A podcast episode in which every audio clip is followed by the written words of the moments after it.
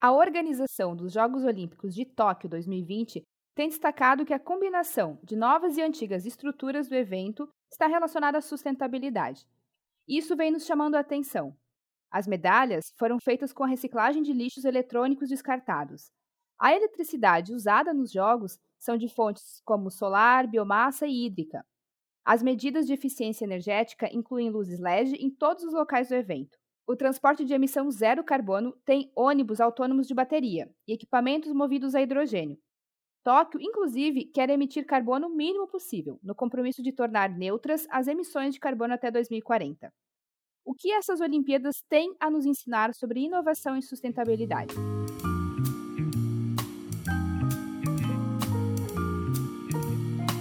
Olá, este é o Way2Cast, o nosso podcast de conteúdo para transformar a sua relação com a energia.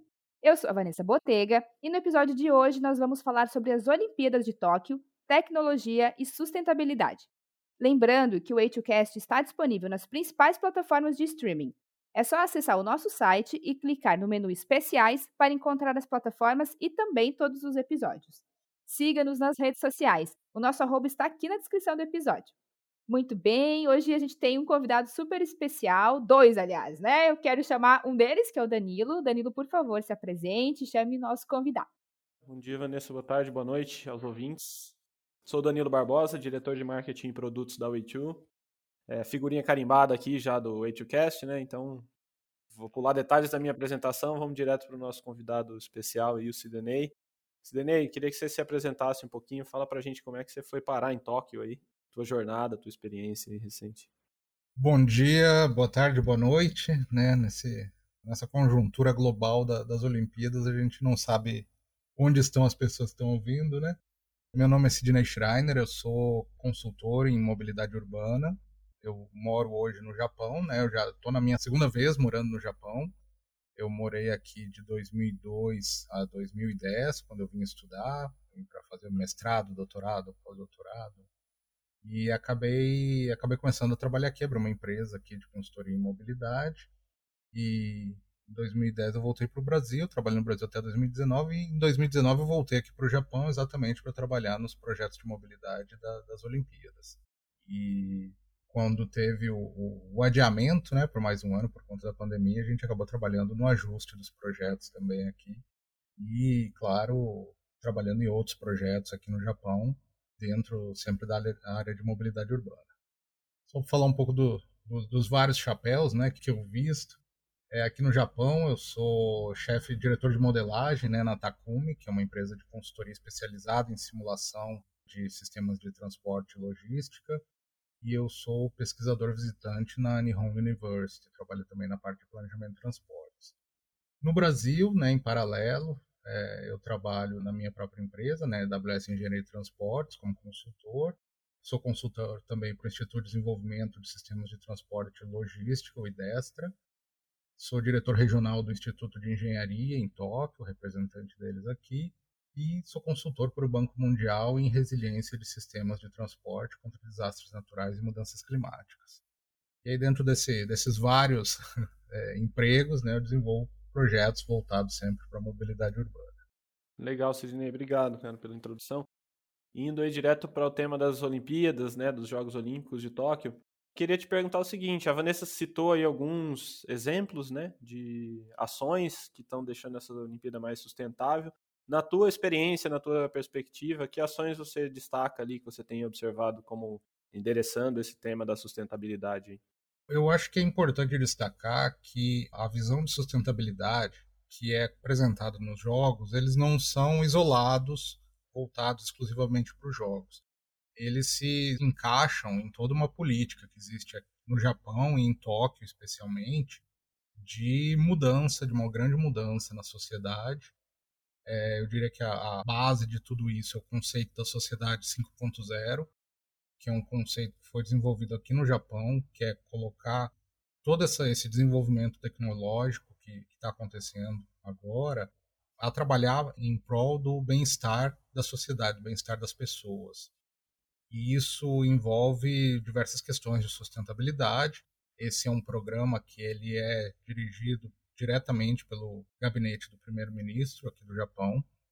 Então ele é uma ele é uma política de Estado que já vem sendo desenvolvida há vários anos e que trabalha muito no desenvolvimento da tecnologia como uma ferramenta para dar suporte às mudanças que estão acontecendo na sociedade. O Japão está tá vendo um, duas questões sociais muito fortes agora, ultimamente, que é o envelhecimento da população, né? A gente está aí com mais de 40% da população acima de 60 anos e uma redução da população como um todo. Então, é, existem questões muito importantes que precisam ser trabalhadas, principalmente com relação ao apoio né, às pessoas idosas que moram sozinhas, a continuidade dos serviços é, para essas pessoas idosas, principalmente as pessoas que não estão em Tóquio, né, nessa, nessa área de alta densidade de serviços, mas estão em outras áreas do Japão que tem menos, menos é, mão de obra disponível, principalmente para esses serviços de, de suporte né, para os idosos. Então, isso, isso se traduz na utilização de tecnologia, isso se traduz uma, uma coisa muito interessante, que é a utilização de dados para a construção de políticas públicas, e a partir daí você tem toda é, uma questão de sustentabilidade, que foi desenvolvida inicialmente pelo governo nacional, né, que é o, é o plano de para 2050 de, do Japão de é, se tornar um país neutro em termos de carbono. E depois disso veio o plano de Tóquio, né, da região metropolitana de Tóquio, para conseguir isso ainda antes, né, em 2030. E agora a gente vê né, nas Olimpíadas uma, uma demonstração de todas essas ações em conjunto, uma vitrine né, de todas essas, essas ações, e existe todo um, um, plano né, fazendo essa conexão das ações utilizadas nos Jogos Olímpicos com essas ações que são propostas pela cidade de Tóquio e pelo governo nacional do Japão. No caso dos Jogos Olímpicos, né, existe um plano de sustentabilidade para os Jogos muito interessante. Ele traz várias questões, principalmente a questão da eficiência energética, a questão da reciclagem, reaproveitamento dos materiais. Eu acho que esse talvez seja um dos grandes destaques que a gente vê.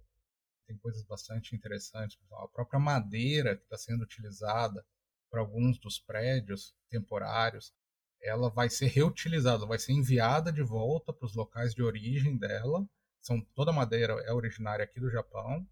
E ela vai ser reenviada para os locais de origem para ser reutilizada em prédios públicos então é um nível de reutilização que a gente às vezes no Brasil não consegue nem entender como funciona, né? Reutilizar material de construção em diferentes locais do país.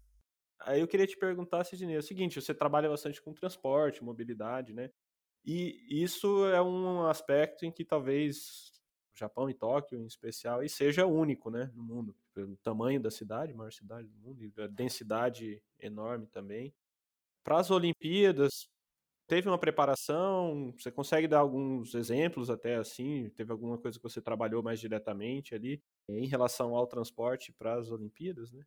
Teve. A, a preparação para os Jogos Olímpicos, né?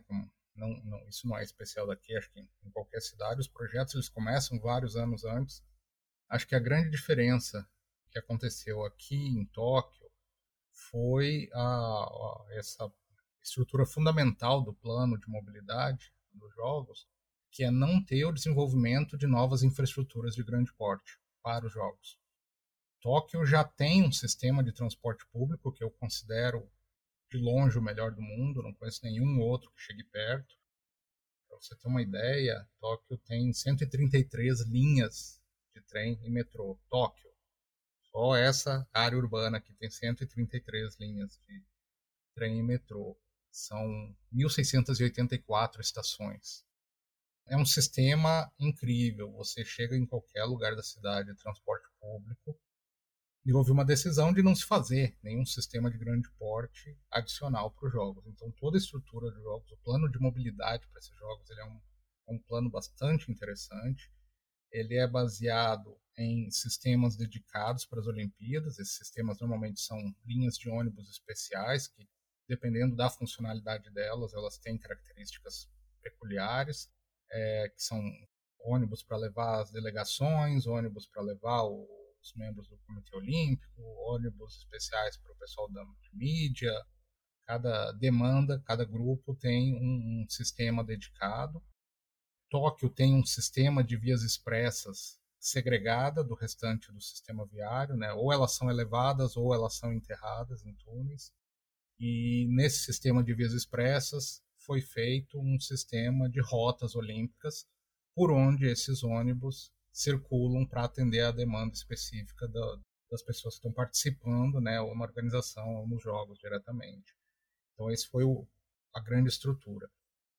Para os visitantes, estava previsto uma mistura de um sistema que a gente chama em transportes de é, Travel Demand Management, que é a gestão da demanda de transportes, e um Travel System Management, que é a gestão dos sistemas de transporte. O que significa isso? Então, uma grande ação para tentar reduzir a lotação do sistema de transporte público, para abrir espaço para os visitantes se deslocarem utilizando o transporte público. Ao mesmo tempo, um, grandes ações para tentar reduzir o nível de congestionamento nos horários de pico que coincidem com os horários dos jogos no sistema de vias expressas, para primeiro aliviar né, o, o impacto da implantação das rotas olímpicas e depois também para conseguir é, atender né, muitos visitantes, que a gente sabe que muitos, muitos visitantes tendem a, a querer utilizar um próprio carro né, alugado para se deslocar aqui. Então, para fazer isso, né, o, na parte da gestão da demanda, um programa de cooperação com empresas, se eu não me engano, são mais de 50 mil empresas que foram trazidas para dentro desse programa, para implantar, no Brasil a gente chama de home office, né? aqui a gente chama de telework. Eu acho interessante perceber que existe uma diferençazinha aí, que é o, o no conceito japonês, você não vai trabalhar, não é trabalhar em casa, você vai trabalhar em outro lugar que não no escritório. Em 2019, a gente estava tendo vários experimentos, eles chamam aqui de é, social experiments, experimentos sociais, que são testes, né? Então, ah, dia tal a gente vai implantar o sistema de telework para testar quanto que a gente consegue reduzir nas linhas de trem. E não estava atendendo, não estava chegando, né, nas metas de participação das empresas. E aí tinha toda uma discussão, não, porque a cultura japonesa não dá para você mudar isso, não, isso não vai funcionar aqui de jeito nenhum. Aí veio a pandemia e colocou todo mundo para trabalhar em casa. Talvez eles fossem os mais preparados, então, é isso, porque antes da pandemia eles já estavam testando e tentando implementar ali o, o teletrabalho para preparar para a Olimpíada. Né? Eu acho que isso foi, assim, não sei se dá para chamar de qualquer coisa de sorte nessa situação toda, mas já estava com um plano, né, de teletrabalho pronto para ser implantado com a maioria das grandes empresas da cidade. Então, quando a pandemia bateu com força aqui, esses planos foram ativados, né? Na gestão dos sistemas de transporte, né, uma coisa muito importante que está em operação é a, o pedágio urbano. Né? Esse sistema de vias expressas que atende a cidade, ele já é pedagiado, mas ele tem um preço fixo. E agora é, duas coisas aconteceram. Uma foi a expansão dessa área pedagiada para trechos que antigamente não eram pedagiados da cidade, para reduzir realmente a quantidade de veículos na rua, principalmente próximo dos locais de eventos e alteração do valor do pedágio em função do horário para tentar tirar as pessoas, fazer as pessoas. Acho que agora todo mundo entende se a gente falar achatar a curva do horário, né, tirar as pessoas do, do horário de pico e colocá-las fora do pico. E aí conseguir liberar espaço nos horários que são necessários para os jogos. Desses projetos todos de grande escala, acho que a gente participou de quase todos eles. São centenas de empresas né, participando de cada um desses projetos. A gente faz um, uma partezinha pequena de cada um desses projetos, mas é, é, muito, é muito interessante ver os cenários que a gente trabalha com isso. Né? E uma curiosidade, Sidney, até é, vocês trabalham muito com simulação, né? Eu estou imaginando que é modelagem, né? E simulação é, do que poderia acontecer com determinada demanda, esse tipo de coisa. Em relação aos dados para fazer isso, sempre é uma dificuldade, né? Ter os dados e ter acesso aos dados. Tem alguma política, não sei se tem um tipo um LGPD que a gente está implementando no Brasil, alguma coisa desse tipo, ou são parcerias pontuais, é, vocês acessavam os dados através do governo mesmo, né? E eles conseguiam com as empresas. Como é que funciona essa questão de acesso aos dados para conseguir ter essas simulações tão ricas assim? Né? Aqui no Japão tem uma peculiaridade com relação a, a essa gestão dos dados, né? Primeiro, existe uma geração de dados incrível aqui. Né? Você tem bancos de dados gigantescos sendo gerados pelos diversos sistemas que estão em funcionamento aí. Ao mesmo tempo, existe um problema sério de preocupação com privacidade de dados. Então, até pela natureza né, do pessoal aqui, eles são aversos a risco. Então, você não tem, você não tem normalmente acesso a dados de, a dados de ninguém. Então, existem muitos dados, mas eles não são acessíveis. Algum tempo atrás, isso começou a mudar. Né? Já, existem, já existem, inclusive pela própria tendência do conceito de sociedade 5.0, que é você utilizar esses dados para melhorar a condição, a qualidade de vida das pessoas, existe a necessidade de você ter acesso a esses dados. Então, está em andamento já há alguns anos, é o Open Data Challenge, é um desafio de dados abertos aqui em Tóquio, uma iniciativa pioneira a gente vê dados de diversos operadores de trem, de ônibus, de aeroportos, diversos não só de mobilidade urbana, mas também de outros setores, abrindo seus dados né, e permitindo que sejam desenvolvidos aplicativos, né, plataformas que possam gerar resultados para você melhorar, né, gerar um impacto positivo na sociedade de alguma forma. Dentro dos projetos, normalmente o que acontece é, para aquele projeto, o governo vai, o governo ou qualquer outra empresa que esteja envolvida, vai liberar os dados que sejam necessários para o desenvolvimento do projeto. Você não pode, entretanto, utilizar esses dados para outros projetos depois. A gente passa por algumas situações aqui, por exemplo, ah, vamos fazer um vamos fazer um modelo. Quando eu falo modelo, é um modelo de simulação. Vamos fazer um modelo do sistema de transporte público de Tóquio. Ok.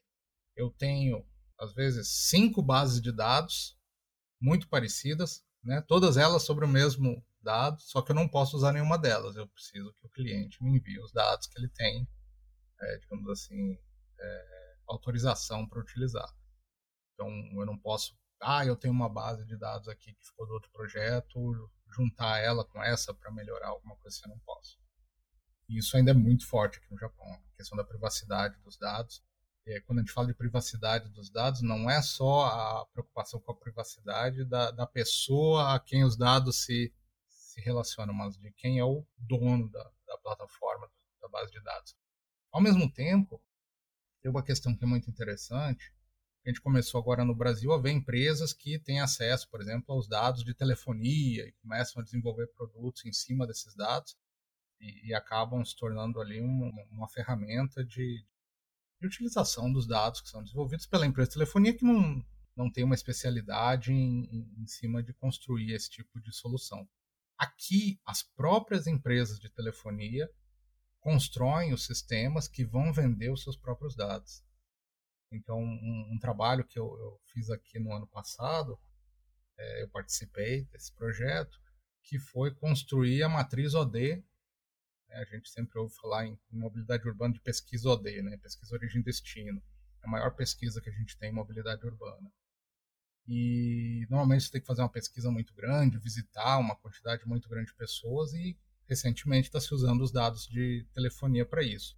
Aqui a própria empresa de telefonia contratou empresas de consultoria que construíram um sistema que vai lá em tempo real, você diz, ah, eu quero uma, eu quero uma, uma matriz de origem e destino da cidade de, de Tóquio da semana passada. Ele vai lá nos dados da empresa, busca isso, prepara tudo e me entrega aqui.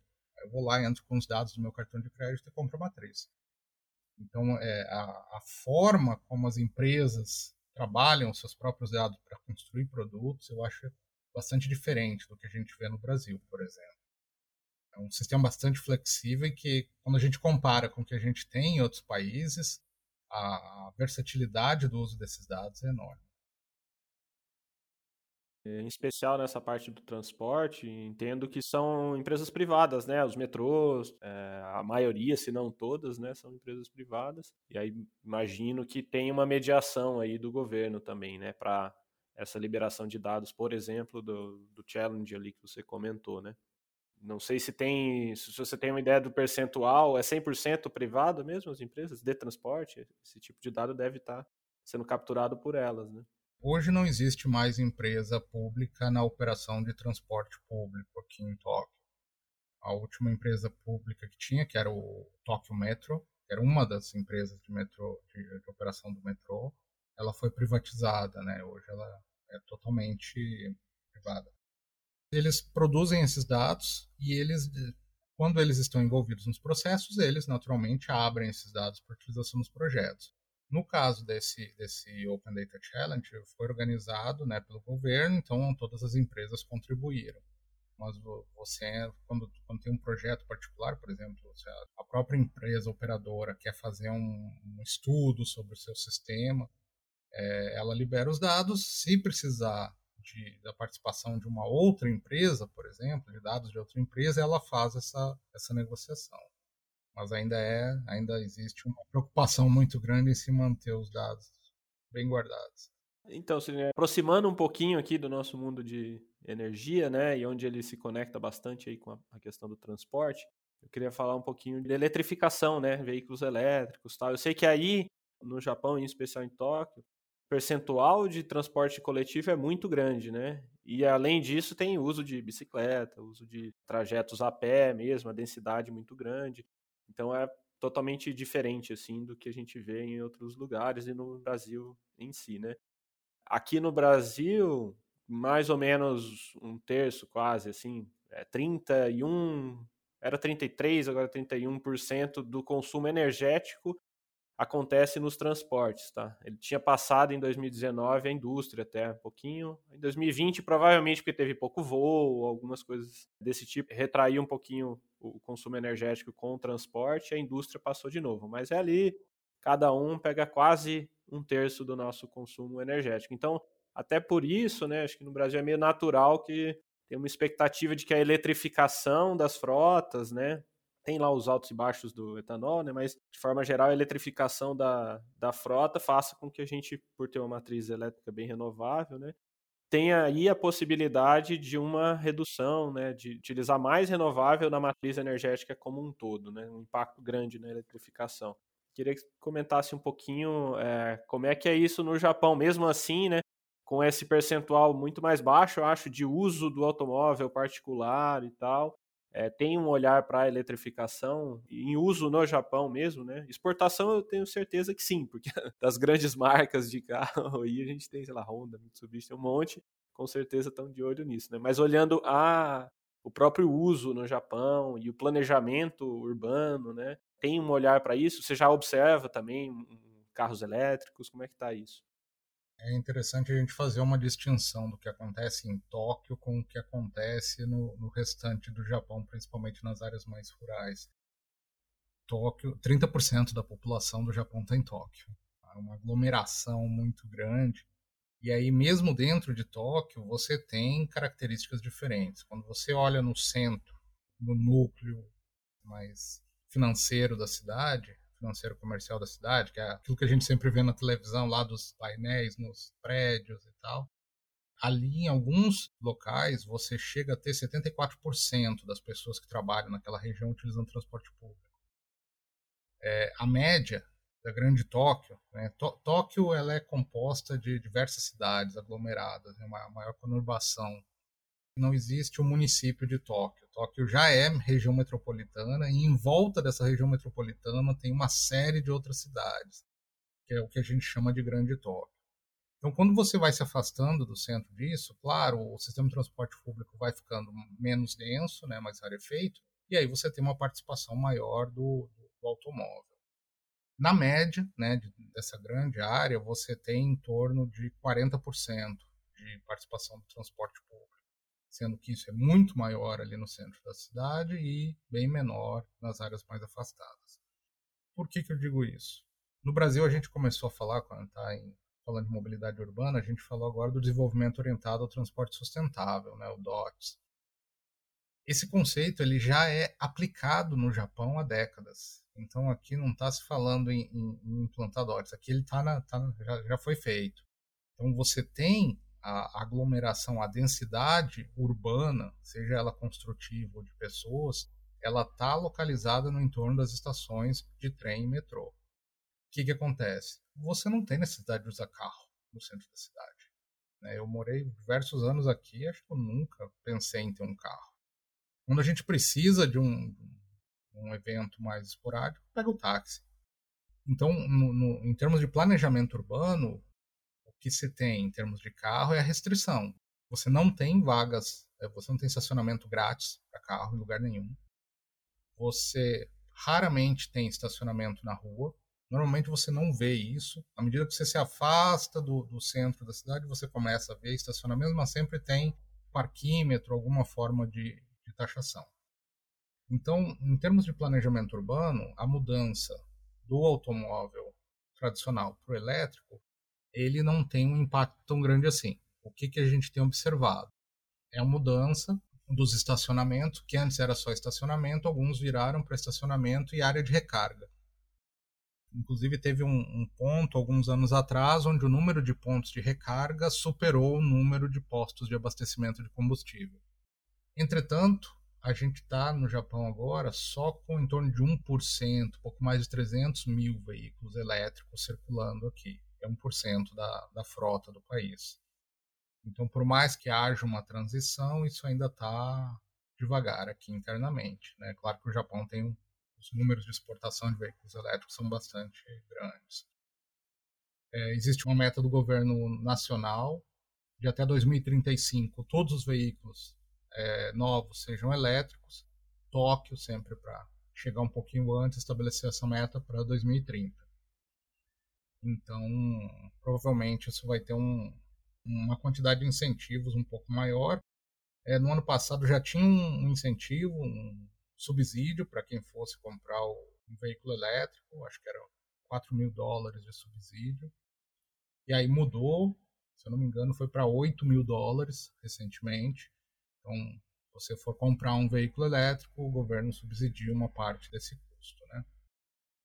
É, é claro que esse custo no Japão, o custo de você ter um carro não é meramente o custo do carro do combustível, né? Aqui raramente você vê um apartamento que tenha garagem incluída no aluguel. Aliás, não tem nem garagem nos prédios. Se você quiser uma garagem, você tem que alugar em uma garagem próxima do seu prédio. Você sempre vai ter que dar aquela caminhadinha né, de casa até o estacionamento. Da mesma forma, né, o local que você vai normalmente não tem um estacionamento. Então você vai ter que caminhar lá também. Às vezes é até engraçado, porque o, o, tanto que você vai caminhar do estacionamento para o seu destino é mais do que você vai caminhar da estação de trem até o seu destino. Legal. É, o curiosidade, eu acho que na minha experiência pessoal, assim, o primeiro carro que eu elétrico, né, que eu pensei, nossa, acho que tá chegando, né? O veículo tá chegando, era um japonês, que era o Nissan Leaf, né? Que antes disso eu tinha observado já alguns, mas muito caros, né? Ou muito carros high-end, né? Assim, ou aqueles depenados que é para realmente, né? Carga ou alguma coisa do tipo, né? E o Nissan Leaf ele é, é um carro popular, né? Ou uma proposta de carro popular, então. E elétrico, 100%, né? Que eu me lembro, assim, foi o primeiro que eu vi e me deu aquela percepção de que, opa, tá chegando, né? Então, algum caso mais massivo, assim. Você tocou num, num, ponto interessante aí. Dessa frota que eu falei de veículos elétricos, mais ou menos metade é veículo particular de passeio. A outra metade é veículo utilitário. Aqui no Japão tem uma, um uso muito grande de carros para uso não particular. Né? Então a pessoa vai de metrô para o trabalho e do trabalho ela vai visitar cliente, fazer alguma atividade do trabalho dela de carro. Então, existe essa diferença. Uma coisa que é muito interessante é a, até por conta das Olimpíadas, né? Isso era para ser uma das vitrines, que era a demonstração dos veículos autônomos elétricos, que estava previsto para ser utilizado no centro da cidade. Lembra que eu falei que ia ter as rotas especiais para atender alguns, alguns grupos? Algumas dessas rotas iam ser realizadas com veículos autônomos. É, mas por conta das mudanças que, que aconteceram devido à pandemia, essa, essa né, planejamento todo foi alterado e acabou sendo levado para dentro da Vila Olímpica. Né? Então, só o pessoal que está com acesso à Vila Olímpica está tendo a oportunidade de ver esses veículos autônomos. Para a gente ir fechando, Sidney, uma última pergunta assim, da tua experiência aí toda, né? Tem alguma coisa que você acha que daria para aplicar no Brasil? Já, já é a mentalidade meio brasileira, né? Querendo um atalho, né? alguma coisa que não seja aquele projeto muito megalomaníaco. Tem alguma coisa que você olha e fala, pô, isso aqui é uma lição para o para o planejamento urbano do Brasil e, e, de preferência, uma fruta baixa ali, um, um, alguma coisa mais fácil de implementar. Tem. Tem coisas importantíssimas que servem de, vamos dizer assim, de inspiração né, para o Brasil. E aí eles estão onde você menos espera, que é na questão do pedestre e do ciclista. Eu acho que a gente querer sair copiando essa, essa infraestrutura toda que eles têm aqui é, não é possível. A grande Tóquio tem o PIB igual ao do Brasil. então é uma diferença de capacidade de investimento considerável. Mas uma das coisas que, quando você chega aqui vindo de fora, você observa e que chama muito atenção, é a diferença da prioridade, da segurança, do respeito que o pedestre e o ciclista recebem aqui. Então, mesmo a gente vê muito nas grandes avenidas, claro, você tem as calçadas, você tem às vezes até ciclovia, não é muito comum, mas eventualmente você tem.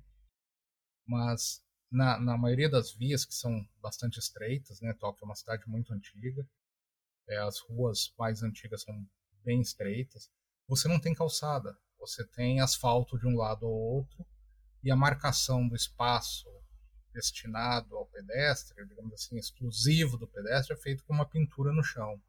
Mas isso não significa que o pedestre precisa andar ali. O pedestre ele ocupa a via inteira e o carro segue no ritmo que conseguir entre os pedestres, mas sempre garantindo a segurança dos pedestres. A maioria da cidade é, são velocidades de 30 km por hora, você só tem velocidades maiores nas grandes avenidas. E a questão da bicicleta também, ela é. Eu diria que a bicicleta é o segundo modo de transporte, né, em termos de, de, importância, tanto em Tóquio, principalmente fora de Tóquio, né, que é quando você tem menos transporte público, mas em Tóquio também. E aí todas as estações de trem, todas essas esses prédios públicos, lojas, você vai ver bicicletas, você vai ver estacionamentos de bicicleta. Toda estação de trem tem um, tem um estacionamento de bicicleta eu não chamo nem de bicicletário, porque a gente tem uma ideia de bicicletário que é diferente do que se tem aqui. É, se você imaginar, você dedicar a mesmo, o mesmo nível de investimento que a gente dedica para um estacionamento de carro no Brasil é o que se dedica para bicicleta aqui.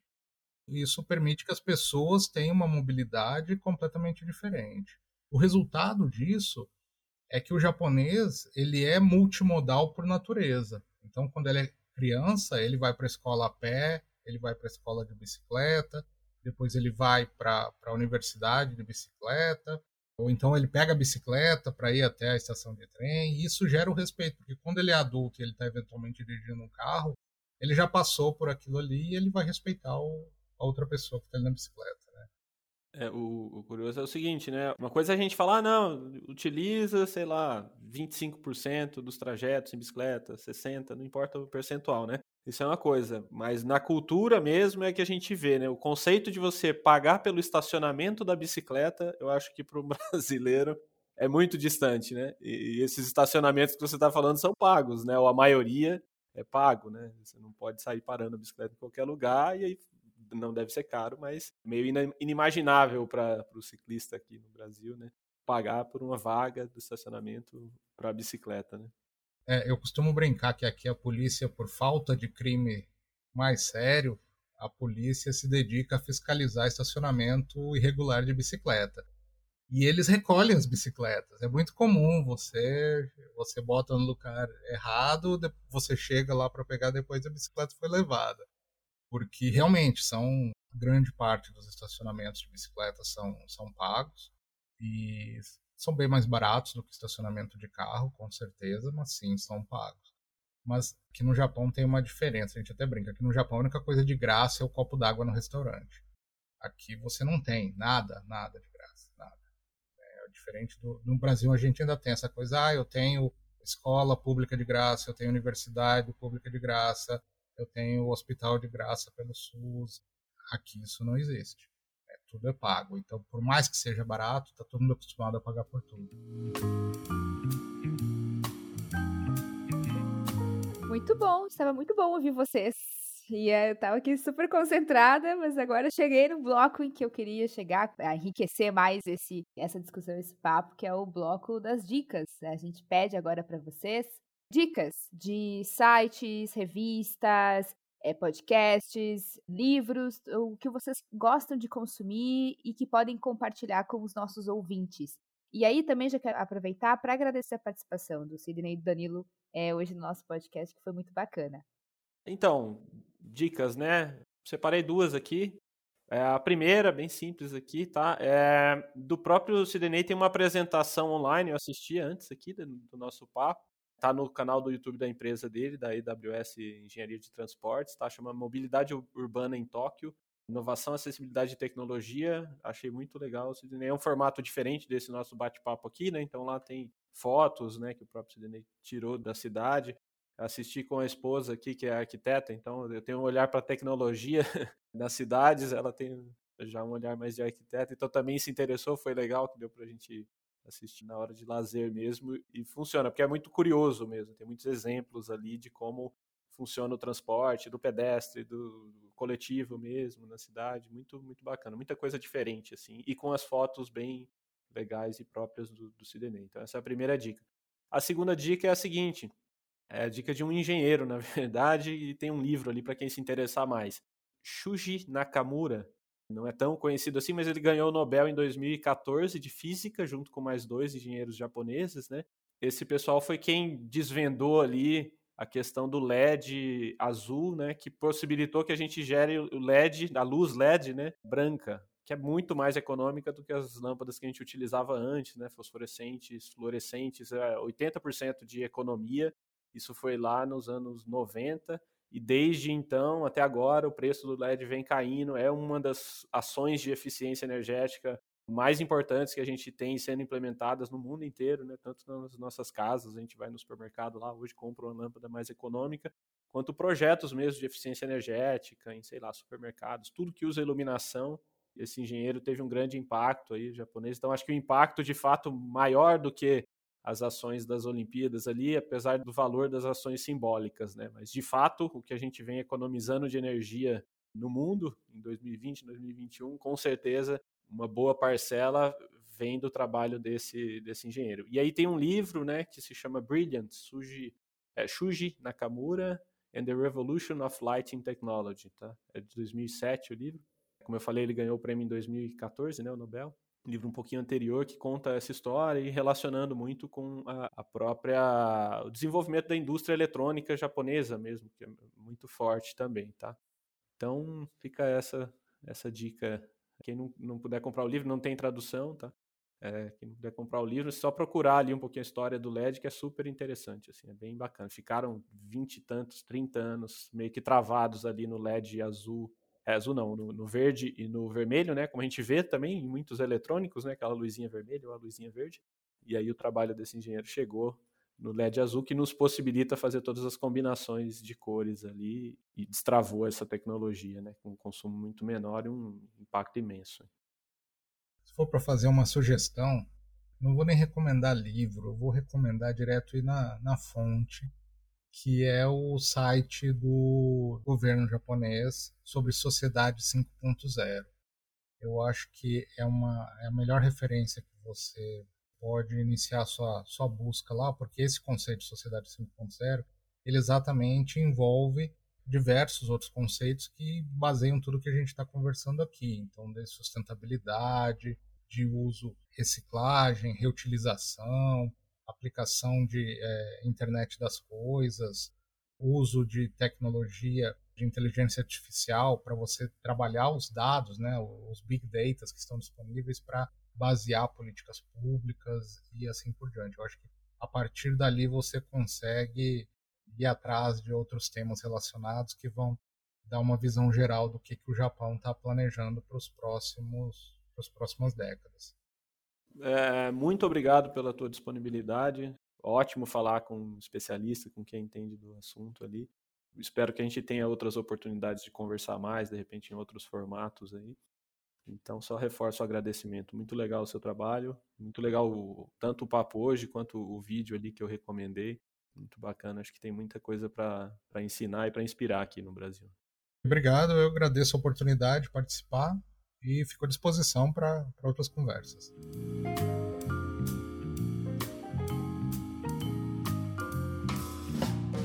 Esse foi mais um episódio do 8Cast. uma iniciativa da Way2 Tecnologia com a produção e edição de Vanessa Botega, Lana Dandara, Helena Liberato e Danilo Barbosa. Nós esperamos você lá nas nossas redes sociais. É só buscar por arroba Way2Technology que vamos estar lá. E se você quiser deixar a sua pergunta ou sugestão de tema, é só mandar o um e-mail para marketing.way2.com.br. Os links estão na descrição do episódio. Até a próxima!